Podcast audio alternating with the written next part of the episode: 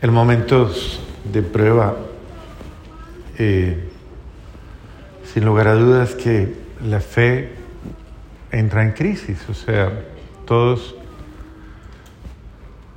sea por experiencia propia o por el dolor de otros, si somos sensibles a las necesidades y las realidades humanas, pues nos duele. Por ejemplo, ver las noticias de estos días, ver esos estragos que causó un fenómeno natural. Creo que hasta la persona más, no sé, tal vez más insensible, tiene que haberle generado inquietud y tiene que haberle generado un poco de, eh, compasión. Porque no es fácil ver sufrir a un ser humano y, uno no hacer nada, o sea, hay que darse como si, como si no, no, es mi problema.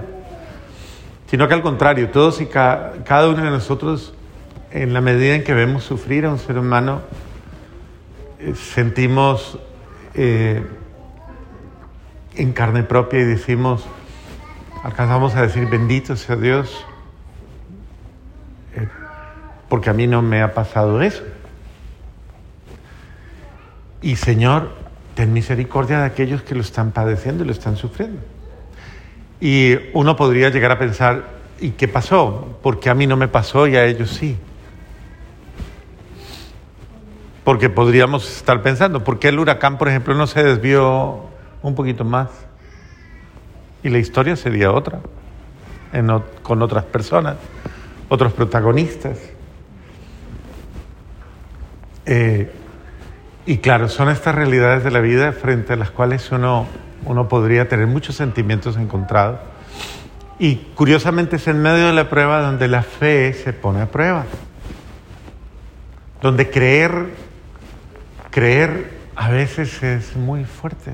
Es... Entonces, claro, ahí es donde, donde vienen esos, esas expresiones humanas que enseñan a creer y ratifican la fe. A mí me impresiona el Evangelio, ¿no? Porque los apóstoles le dicen a Jesús, aumentanos la fe. Yo no sé si ellos querían estaban en, relación directa con un milagro, con hacer signos y señales. Regularmente a la gente le gustan las cosas espectaculares, ¿no? Le gustan las cosas en las cuales sobresale. Pero Jesús se va, en, el contexto del, del Evangelio, Jesús se va a una situación de vida en la cual plantea la actitud con la que yo asumo a las otras personas incluso al servicio más, podríamos decir, más delicado que existe en nuestra sociedad, que es el de servirnos los unos a los otros. Esa actitud con la cual alguien, alguien te sirve. Y existen muchas personas que nos sirven en nuestra vida. Nosotros venimos de países donde, donde la servidumbre muchas veces son realidades de personas de muy escasos recursos, personas que verdaderamente requieren, necesitan esa fuente de ingreso para sostener a sus familias y que muchas veces eh, están internas en una casa y sometidas a, muchas realidades. Y muchas veces esas personas, pues obviamente tienen que padecer todas las realidades de, una, de, un, de unas condiciones familiares muy complejas. Y muchas veces esas personas eh, tienen que padecer el maltrato del carácter, de la manera de ser, de la forma de, de, pensar, de eh, bien complejo. Eso es bien complicado. Aquí en Estados Unidos usted no tiene este tipo de servicio. Primero porque le sale muy caro. El que lo tengas porque, pues bueno, aquí sí es un privilegiado. Más bien, podríamos decir que muchas personas aquí eh, pueden considerar que esa es una fuente de ingreso, no haciéndolo directamente, sino haciéndolo de una manera indirecta. Y ya esto se ha convertido en, en otra cosa, o sea, se le ha dado otra categoría. Pero la categoría, el trato de la persona que me sirve, ¿quién lo diría, no?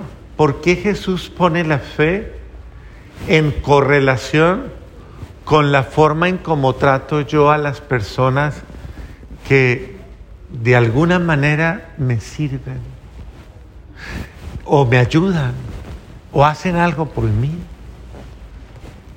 Y, y si yo miro el contexto de la primera lectura, digo, ok, cuando está toda esa situación del malvado, ¿no? El malvado y la persona que padece la acción del mal o de los malvados y de aquellas personas malas, porque tristemente hay gente que asume en la vida un perfil malo.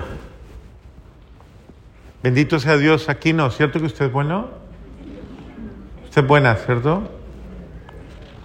Usted no es malo, ¿o sí? ¿Usted se porta bien?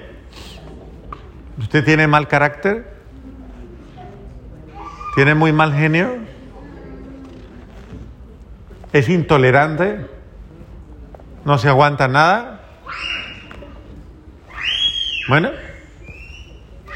Y puede que no lo haga directamente con, tal vez hay personas que van a, lugares donde los atienden y curiosamente entran en conflicto casi siempre con las personas que los atienden. Siempre tienen un problema. Pues bien, hay muchas personas que sufren la humillación de otras personas.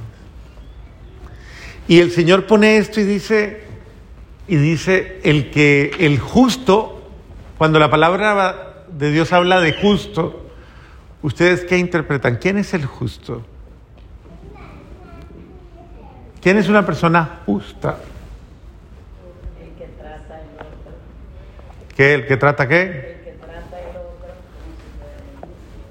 Correcto, sí, es una buena, buena interpretación. Quien trata al otro con, en correlación consigo mismo, claro. El justo. En la palabra de Dios se refiere al justo como la persona que es correcta, la persona correcta. Dice la persona que hace bien las cosas, la persona que es correcta en su actuar, que no actúa, que no actúa mal. Uno debería saber, poder, poder tener el criterio y definir, yo soy justo, o sea, soy bueno, soy correcto, soy correcta en mi forma de tratar a las personas. Y uno de, podría verlo en muchos elementos. Por ejemplo, yo, cuando alguien me presta un servicio, yo pago justamente. Yo trato a esas personas como se lo merecen. Yo las exploto. Que esa sería una buena pregunta para confesión. Incluso, ¿usted alguna vez ha explotado a alguien? Es decir, a alguien lo ha puesto a hacer un trabajo que vale más y usted pues sencillamente a esa persona la ha, se ha aprovechado de su necesidad y le ha dado cualquier cosa. Porque es una forma de yo darme cuenta, mi fe es tan grande proporcionalmente, dice Jesús, a mi, mis niveles de justicia o de injusticia. Si usted es una persona injusta, Usted es una persona que no tiene fe verdadera. La fe se relaciona por la capacidad que usted tiene de ser justo. Y si usted es una persona justa, ahí es donde el Señor dice, pida lo que quiera y Dios se lo dará. Porque Dios ve su buen corazón y Dios sabe responder a la gente buena. En cambio, cuando una persona es mezquina y esa persona solamente piensa en su beneficio y en su conveniencia y tiene mal corazón, a esa persona tristemente, aunque Dios quisiera bendecirla y llenarla, no puede porque es que esa persona se está echando su propio mal encima, esa persona está actuando de una manera mal. Entonces, Dios quiere darle más. La fe es una respuesta de ese diálogo amoroso entre Dios y el ser humano. Dios quiere más, pero no le puede dar más porque el diálogo está interrumpido, porque usted no está actuando en sintonía con Él. usted está actuando de una manera diferente. Dios quiere a que usted ame. Si usted ama, si usted es justo, si usted es bueno, si usted es honesto en sus cosas, pues usted sabe. Cuando usted sabe cuando engaña a alguien o no. ¿Usted lo sabe? ¿Sí? Usted como marido sabe cuando da para la casa el dinero que debe dar y cuando está siendo injusto y se está guardando lo que no debe. ¿Usted lo sabe o no? ¿Sí lo sabe o no? Usted como hijo sabe que usted es justo porque usted eh, corresponsalmente a todo lo que hacen por usted, todo lo que hacen por usted. Le hago una pregunta a los hijos, a los hijos. ¿Quién le lava la ropa a usted? ¿Quién le cocina? ¿Quién le limpia el cuarto? ¿Quién eh, le arregla la casa para tenérsela bonita? ¿Quién le cambia la cama? ¿Quién, ¿Quién se preocupa por usted? Y le hago la última pregunta, ¿y usted cuánto le paga?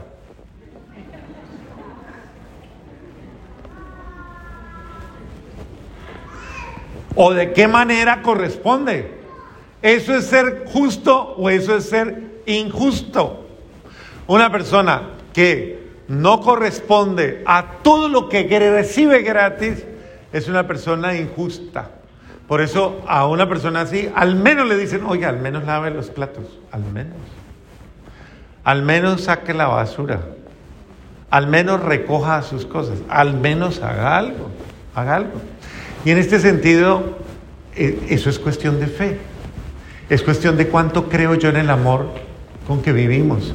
Es cuestión de cuánto creo yo en, lo justo que debo ser, con valorar los esfuerzos de los demás, con valorar los sacrificios de los demás. Eso revela mi fe. Mi fe es casi la actitud adulta y madura de una persona que sabe valorar, respetar y considerar lo que le cuesta al otro, brindarme bienestar. Mire, esa visión de fe a mí me encanta. ¿No le parece buena? Es buena. Si usted tiene verdaderamente fe, usted es una persona que hace y actúa bien, hace cosas buenas. Y las hace no porque le toca, ¿Usted hace las cosas porque le toca? Pregúntale al de al lado. ¿Usted hace las cosas porque le toca? Pregúntale. ¿Porque le toca? ¿Sí le nace? ¿En serio? Bueno, todos estamos llamados a hacer las cosas por amor. Las hago porque te quiero, porque te amo, porque es una manera de mostrarte cómo te amo. Es como la persona inconsciente que sabe que en la casa les gusta, por decir algo, mantener cierto orden. Y esa persona, por amor al orden de la casa, pues hace las cosas por amor. No, no, por, no por el orden simplemente, las hace por amor. Yo las hago por amor. Muy bien. En ese sentido, pienso que esto es importante porque es una de las maneras en las cuales yo eh, expreso mi fe amando. Segunda, dice la segunda lectura, dice el apóstol San Pablo, te invito a que vives el don, a vives, a que alimentes, como que enciendas, como que atices, renueva el don que has recibido. Muchas veces nos vamos enfriando se nos va enfriando la capacidad, se nos va enfriando el entusiasmo. Y uno lo mira, hay gente que comienza bien, muy entusiasmada, muy animada.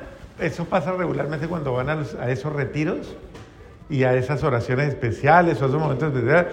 Vienen que uno dice, wow, ¿cuánto le irá a durar esto, Dios mío?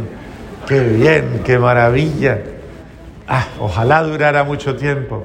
Pero la persona como que esto se le pasa rapidito.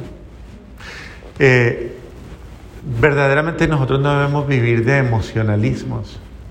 La fe nuestra no debe ser una simplemente un arrebato emocional.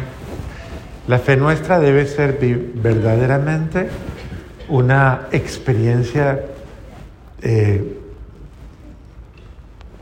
¿cómo llamaríamos? De un verdadero enamoramiento. Uno hace las cosas cuando ama, cuando está, cuando ama. Cuando siente en el corazón el amor para hacerlo. Si a usted se le está pagando el amor, se le está, como dice la cantante colombiana, ¿no? Maía, se le acabó el amor. Esa es la que dice así, y hay otro que canta también así, ¿no? Sí, esa canta, se me acabó el amor. ¿El amor se acaba? Pregunto. ¿Se acaba? No, no sé, le pregunto, ¿se le acabó? ¿A usted se le ha acabado alguna vez? ¿Ah? Se me acabó el amor. O como el otro cantante, porque nada es para siempre. Y hasta la belleza cansa. El amor acaba. ¿Sí? ¿Sí acaba o no? El amor verdadero no acaba. Ujú. El amor a los hijos no se acaba. Solo a los hijos.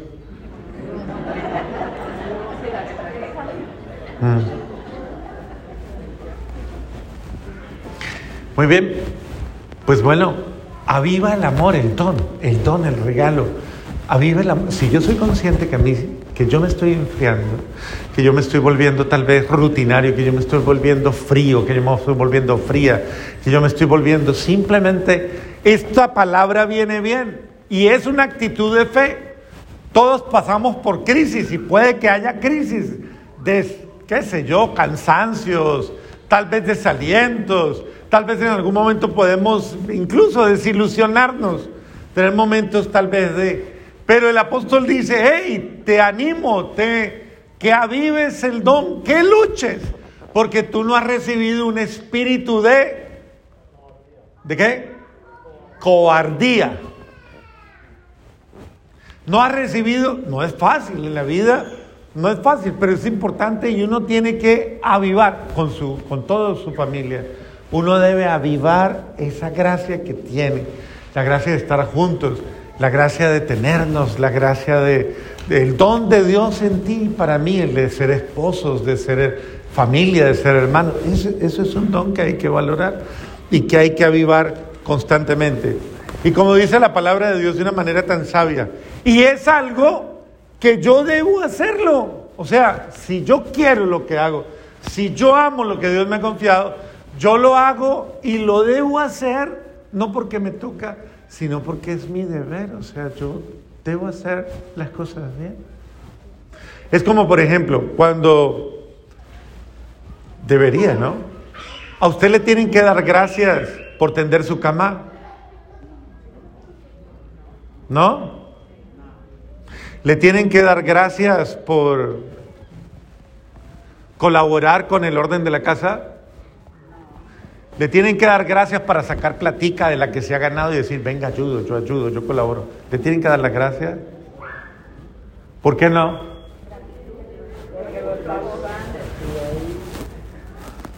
Porque es lo que yo debo hacer. Y lo debo hacer para el bienestar de todos. Entonces, lo que estás haciendo no es algo heroico. ¿Viste que lavé el plato? No, ¿qué, qué hizo de raro? ¿Viste que no? O sea, es lo que yo debo hacer. Nadie le tiene por qué hacer fiesta y celebrar porque hizo algo que es correcto, que es lo que debe ser. En todo sentido, o sea, si usted en un día hizo cosas buenas, le dio paso a la persona que iba, amable, saludó, ese día usted no tiene por qué andar sacando pecho y diciendo, ay, tan santo que soy. ¿Qué tiene que decir? ¿Qué? Me tocaba, no. No, no. ¿Qué tengo que decir? Hice lo que debo hacer. Es lo que debo hacer. que es lo que corresponde. Muy bien, una palabrita para terminar con el don de la vida que se nos ha confiado y que es muy delicado. Eh, el derecho a la vida. ¿Qué es el derecho a la vida? ¿Quién tiene derecho a la vida? ¿Quién? ¿Quién? Absolutamente todos, todos seres humanos. ¿Desde qué momento tengo derecho a la vida? ¿Desde qué momento? Desde el momento de la concepción. Cuando un adulto responsable, mujer y hombre, se unen, esas dos personas en su responsabilidad tienen que saber que todo lo que hagan genera consecuencias y que como personas adultas deben asumir responsablemente las consecuencias de sus acciones. Porque es una coparticipación con el Dios de la vida de la creación, de la participación en la creación.